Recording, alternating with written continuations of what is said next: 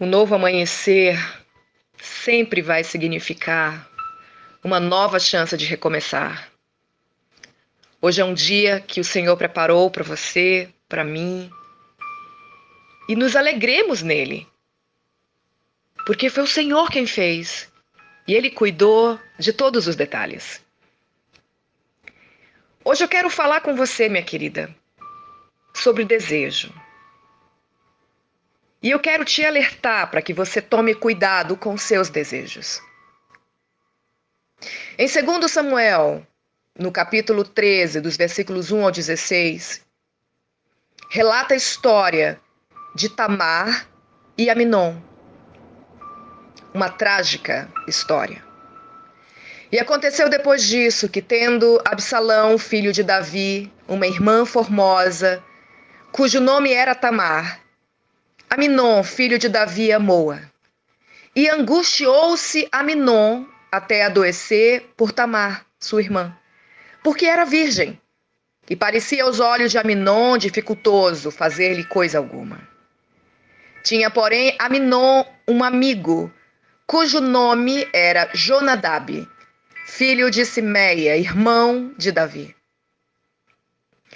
E era Jonadab homem muito sagaz o qual lhe disse: Por que tu, de dia em dia, tanto emagreces sendo filho do rei? Não, não me farás saber a mim? Então lhe disse a Minó: Amo a Tamar, irmã de Absalão, meu irmão. Jonadab lhe disse: Deita-te na tua cama e finge-te doente, e quando teu pai te vier visitar, diz-lhe: Peça a minha irmã Tamar que venha e me dê de comer o pão, e prepare a comida diante dos meus olhos para que eu a veja e coma da sua mão. Deitou-se, pois, a Minon e fingiu-se doente, e vindo o rei visitá-lo, disse a Minon ao rei: Peço-te que minha irmã Tamar venha e prepare dois bolos diante dos meus olhos para que eu coma de sua mão. Mandou então Davi à casa Tamar, dizendo: Vai à casa de Aminon, teu irmão, e faz-lhe alguma comida. E Tamar obedeceu. Foi à casa de Aminon, seu irmão. Ele, porém, estava deitado e tomou massa e amassou e fez bolos diante de seus olhos e cozeu os bolos. E tomou a frigideira e os tirou diante dele. Porém, ele recusou a comer. E disse a Minon: Fazei retirar a todos da minha presença. E todos se retiraram dele. Então disse a Minon a Tamar: Traz a comida no quarto e comerei da tua mão. E tomou Tamar os bolos que fizera e levou-os a Minon, seu irmão, no quarto. E chegando-lhes para que comesse, pegou dela e disse-lhe: Vem, deita-te comigo, minha irmã. Porém ela lhe disse: Não, meu irmão, não me fosses, porque não se faz assim, Israel. Não faças, não faças tal loucura. Porque aonde iria eu com a minha vergonha e tu serias como um dos loucos de Israel. Agora, pois, peço-te que, te que te fales ao rei, porque não me negará a ti. Porém, ele não quis dar ouvidos à sua voz. E antes, sendo mais forte do que ela, forçou e se deitou com ela. Depois Aminon sentiu grande aversão por ela, pois maior era o seu ódio que sentiu por ela do que o amor com que a amara. E disse-lhe Aminon: Levanta-te e vai-te. Então ela lhe disse: não há razão de me despedires assim. Maior seria este mal do que o outro que já tem feito. Porém, não lhe quis dar ouvidos. Olha só isso. Essa história todo mundo aqui deve conhecer. Mas quantas pessoas, né, não vivem o mesmo? São consumidas por desejos de trair, de abusar, de se drogar, de olhar pornografia, de comer que nem um descontrolado, né? E aquilo fica martelando, martelando, martelando, né, na cabeça dia e noite. E você sabe que está totalmente errada, mas você se deixa dominar. O que aparece para ajudar?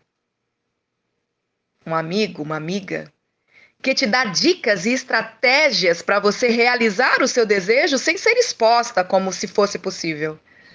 E o que acontece? Você cede. Você pratica aquele mal e depois não consegue nem mais ver de tanta aversão. Só que a consequência, minha querida, é inevitável. Aconteceu com a Minon. Seu irmão Absalão ficou sabendo do estupro e bolou uma estratégia para matá-lo.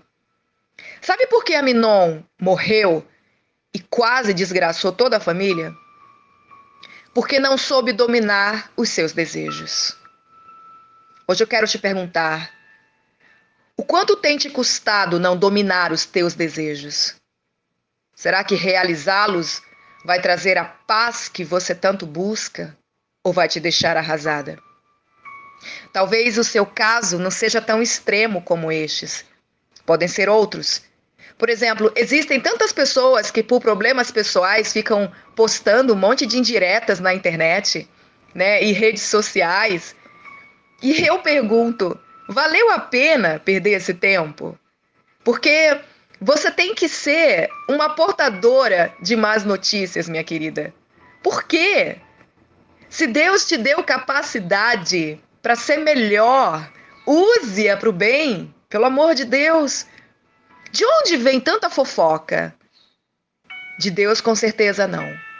Jesus ele veio para libertar os cativos, formar discípulos, não para picuinhas. Se formos se vamos parar para pensar, e se somos continuadores de suas obras, para que ficar criando intrigas e perder tempo com discussões improdutivas? Sabe, de repente você é jovem e do nada decidiu, como dizem os próprios jovens, liberar geral e se arrebentar na balada. O que, que você ganhou com isso? Traidores mentirosos, ladrões. Para muitos, estes são espertos. Só que inteligente e sábio é aquele que sabe se dominar, que tem controle das suas emoções. Um dos frutos do Espírito Santo é o domínio próprio. E eu sei que muitas pessoas não conseguem, não têm forças. Se você está assim, minha querida, vá para a igreja. Tenha momentos diários de oração. Não se dobre, não se. Sabe? É, não seja o seu maior inimigo, minha querida. Estes impulsos e estes pensamentos são uma arma do inimigo e contra ela só o sangue de Jesus Cristo. Faça um jejum. O jejum nos purifica, nos torna disciplinadas e nos fortalece. Você vai se encher da palavra de Deus. Chega de cair na mesma armadilha, repetir os mesmos erros, saia deste caminho de morte. Você pode sim dominar todas as coisas, se fortalecendo no Senhor. Não ignore o seu adversário, minha querida. Lembre-se do que está escrito em 2 Coríntios, capítulo 2, no versículo 11.